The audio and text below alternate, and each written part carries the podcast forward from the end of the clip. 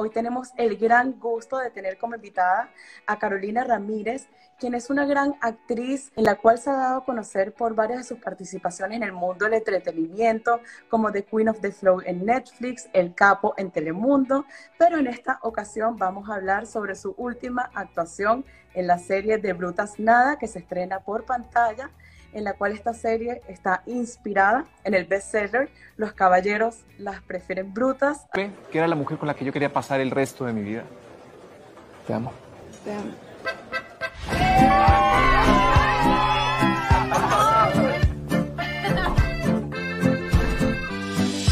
Empecemos hablando por el título de esta serie, de Brutas Nada. ¿Qué es lo que quieren transmitir con esta serie, con este título? Mira, yo creo que es básicamente una afirmación. Bruta es una palabra eh, un poco soez, ¿no? Que uno diría como, uy, que, peyorativa, eh, fea. Y yo creo que sí existen las mujeres brutas. Así. Y es feo lo que voy a decir. Sí, porque son mujeres que no se valoran, mujeres que no se quieren, mujeres que no, no entienden cuál es su lugar en el mundo, que no se empoderan, que, que se olvidan de sí mismas. Entonces, eh, con este título de Brutas, nada, yo creo que precisamente es una reafirmación de eso, ¿no? Son eh, unos personajes que realmente están afirmando, sí, uno a veces como mujer puede creer que tiene el mundo armado, que, todo está resuelto, pero la vida a veces se encarga uno de darle ciertos cachetadones en la vida, imagínate este 2020 para todos. Eh, bruta es una palabra Uf, compleja, ¿no? Y, si nosotros hablamos un poco de la idea original, que, pues, que viene de, este libro que se llama originalmente Los caballeros las prefieren brutas, pues si nosotros hablamos de un contexto como, como machista o un concepto en el que... o sea, refleja la situación en la que algunos hombres les tienen miedo a salir de alguna manera con una mujer exitosa. Ese güey ya se la peló. Sí, y que las prefieren, las prefieren así, que no se quieran mucho, que no se valoren mucho para poder ejercer el poder sobre ellas, ¿no?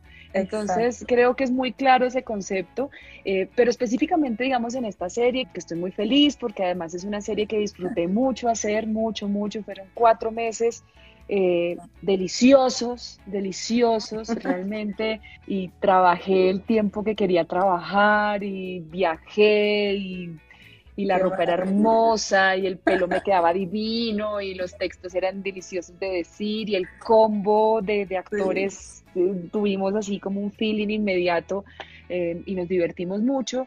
Eh, esta serie es una serie muy fresca, es una serie muy divertida, es una serie para disfrutar, ¿me entendés? No es ese tipo de series que hay, nos vamos, eh, sí, hay series deliciosas y para pensar a mí me encantan, a mí me encanta el contenido audiovisual que te pone a pensar y que, o que te pone a sufrir o que te pone aquí y, y en este caso con, con De Brutas Nada es realmente pasar un buen momento. O sea, tú necesitas que yo te ayude. Tienes condones, ¿no? Sin máscara no hay pelea, chavito. No. Sí, y lo que me encanta de esta serie es que toca temas muy reales, tanto profesionalmente como personalmente. Hablas de temas del amor, del desamor, matrimonios, divorcios. De la sexualidad, de la, de, de, de, la identidad de género, de, realmente trata con mucha naturalidad conceptos que allá en este siglo deberíamos hablarlos de forma natural, pero pues a muchos les cuesta. Eh, eh, y, y, digamos que atraviesa eh, la historia precisamente sin tabúes, sí, sin, sin conceptos ya prefabricados acerca de cómo la gente debe vivir la vida, ¿no? Exactamente. en ese sentido, me parece que, que, que, es una serie en la que el adulto contemporáneo se va a identificar y la va a pasar muy buena. Y en esta misma serie vamos a ver la vida y las experiencias de seis amigos que viven en la Ciudad de México y en las que van a experimentar estos tipos de temas, de matrimonio, de de las carreras, de estudios, un poco, es una, es una gran variedad.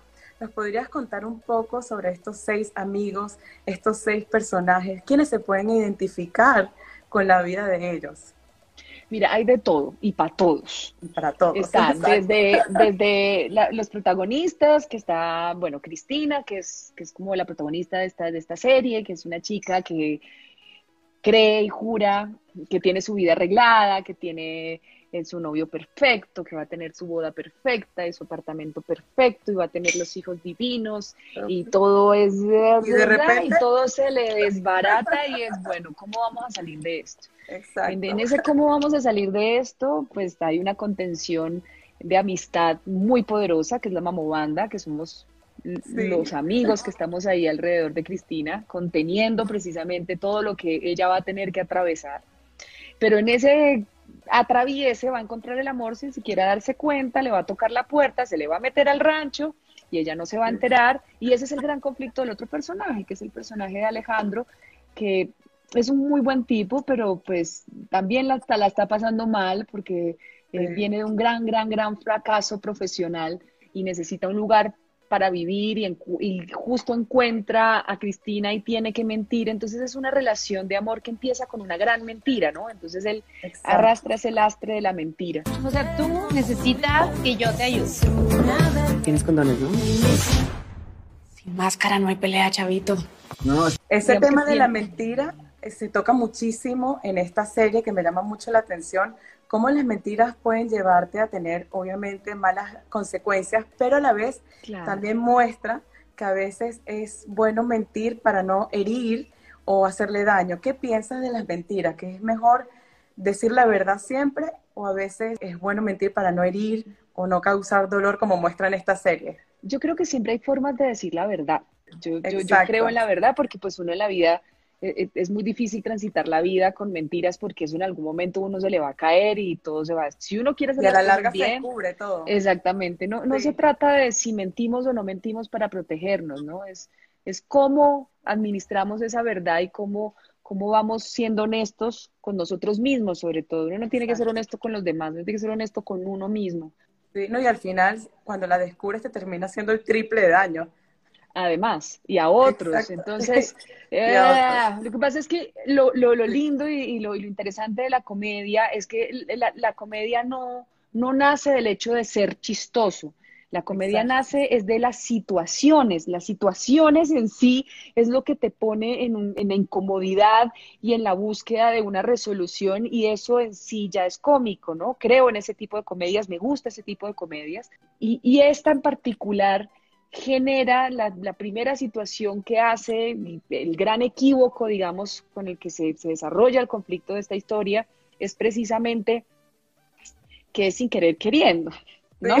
Y que eso se va creciendo y es una gran bola de nieve que, va, sobre todo porque en, la medida en que esa, esa bola de nieve va creciendo, el amor también va creciendo. Entonces, es mucho lo que se pierde después, precisamente por haber dejado crecer esa bola. Yo siempre he querido un roomie. Tu marido es un roomie. No. ¿Te gusto o no? Algo que también muestra esta serie es la importancia de las decisiones, cómo una decisión correcta o incorrecta te puede cambiar tu destino o el rumbo de tu vida por completo. Hablando de decisiones eh, y, de, y de tu carrera, de tu pasado, ¿Tienes alguna decisión que hayas tomado y que te sientes súper orgullosa y feliz de haber tomado esas decisiones y que te hayan cambiado tu vida por completo? Yo creo que definitivamente ser actriz. Yo creo que esa fue la mejor decisión que pude haber tomado en mi vida porque no me hubiera imaginado haciendo otra cosa, ¿no? Eh, y, y, fue una decisión porque digamos que no fue algo que yo soñé de niña y me formé para eso, yo me formé para otra cosa, pero que tenía un poco que ver también pero cuando decidí ser actriz y tomármelo en serio y, eh, me ha gustado mucho las decisiones que he tomado incluso con, los, con los proyectos que he aceptado y los que no. Y los que no también. Exacto. Y, para eso, digamos, he tenido que atravesar cierta preparación, no solo académica, sino también de vida y de todo. Entonces creo que ha sido una sucesión de buenas decisiones Qué bonito. Eh, que hoy me tienen acá. y hablemos de tu personaje. ¿cuáles son las características que más te gustan y que no te gustan de tu personaje, si es que hay alguna? Eh, realmente es muy poco lo que no me gusta de mi personaje. Es un personaje que me gusta mucho, mucho, mucho. Eh, incluso cuando se equivoca, cuando, cuando arranca esta serie, todos creen que tienen el mundo arreglado. ¿Sí? Y que viven en el mundo que sueñan vivir y ese mundo empieza a desajustarse cuando, cuando, empiezan a encontrarse. Pero eh, Hannah, digamos que me gusta mucho el hecho de que es una mujer que defiende lo que es, que de bruta no tiene nada. nada, eso sí es verdad. No, es una mujer que se ama profundamente, segura de sí misma, que ha trabajado en su vida por un objetivo y va por él sin llevarse a nadie por delante, al contrario, acompañada de, buenos principios de amistad, de amor, de solidaridad, de sororidad, sobre todo. Em, entonces e, es, muy interesante ver cómo este personaje, que es una bomba explosiva, es, candela pura, porque tiene una energía vital. Pura. Ella todo el tiempo es como que está vibrando, porque ella todo el tiempo está ahí. Es un personaje que pues obviamente tiene una participación importante, pero pues eh, la presencia, digamos, de este personaje es, fundamental incluso para los otros personajes porque ella pues es un poco mayor. ¿Eres tu novio? Bueno. Eso, eso. Ese güey no es gay. Disculpa. Y cuéntanos cómo fue el proceso que conseguiste este papel. Yo venía de una larga, larga, larga espera después de la primera temporada de La Reina del Flow. Eh, venía de un año de espera entonces yo creo que Sony, pues como me veían tan desparchada, eh, aprovecharon y me metieron ahí para que me ocupara y para que pudiera esperar un poco más amenamente, ¿no? Pero no, yo creo que también em, Agustín, que es el productor general de esto, pues le ha gustado como a lo largo lo, las cosas que he hecho y creía mucho en mí como actriz y, y sentía que yo tenía precisamente como todos los elementos para, pues para encarnar este personaje, sobre todo en contraste a todo lo que he venido haciendo, ¿no? Eh, claro. Yo como que soy la, no la reina del flow, sino la reina del drama, porque yo he venido haciendo dramas toda mi vida, grandes dramas toda mi vida, y pues esto como que para él fue como que yo podría tener el potencial para poder hacer comedia, ¿no?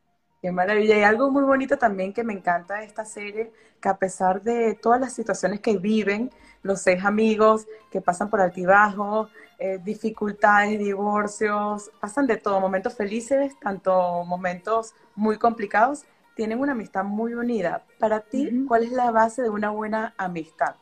Mira, yo le creo mucho al hecho de, de los amigos de la infancia. Ah, sí a ver, creo que los amigos de la infancia son como los hermanos, sobre todo porque te conocen a vos como sos. Antes de que te convirtieras en todo esto, antes de que te volvieras todo esto, sabes quiénes sos, sí quiénes sos, Exacto. Y, y, uno crece junto y, un poco es como esa relación que yo tengo, por ejemplo, con Pilar. Pero ojo, yo también, por ejemplo, tengo mi amiga Botero, la Boterito, que la amo, le mando un saludo, que nos conocimos ya grandes y nos encontramos en la vida y también yo creo que ahí hay cierto como cierta conexión mágica como el amor, como cuando hay amor a primera vista, que uno no sabe exactamente por qué pasa, pero algo como que explota por ahí y, tiene que ver con, el hecho de, la honestidad, ¿no? Exacto.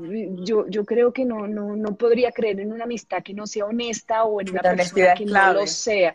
Sí, sí, y, eso es algo como intuitivo, ¿no? Eso es algo que uno siente, que hay gente que uno dice, mm, Mm, no, no, hay, hay, algo que... Tienes ese, ese instinto, ese Es un instinto ahí como, sí, raro. Sí, y de todos estos temas que toca esta serie, porque son muchísimos, ¿tienes alguna lección que hayas aprendido? Eh, bueno, tengo amigos entrañables eh, mexicanos que, que, conocí en esta serie, que, que adoro y que, y que yo creo que lo que nos une precisamente es el amor por lo que hacemos, ¿no? El amor por el arte. O sea, nosotros somos actores porque concebimos esto no como una plataforma para ser más famosos, sino porque somos, porque nos gusta el arte y nos gusta hacer arte y creemos que, que, esto va más allá de, no sé, tener un millón cuatrocientos mil seguidores y es bonito para mí haberme encontrado con otros pares en otros contextos, eh, en, en, otros países, ¿no? Como, como que hayan crecido en otros contextos culturales. Y para terminar, quiénes les puede gustar esta serie, para qué tipo de público, si puedes invitar a todos los que nos están viendo a que vean esta, serie, esta serie es la serie del adulto contemporáneo, el adulto contemporáneo, los de nuestra generación, que están mamados, mamados del, del de la homofobia, de, de, todas esas fobias imbéciles que nos dividen, de, de los que, no sé, creemos que el mundo va más allá de una frontera y, que nos identificamos con el hecho de que podemos habitar este planeta sin cagarnos en el otro y siendo solidarios y siendo honorables sobre todo y siendo generosos y siendo buenos amigos. Neta, qué paro que estabas aquí. No sé qué hubiera hecho si no hubieras estado. Uf, sí, ¿verdad?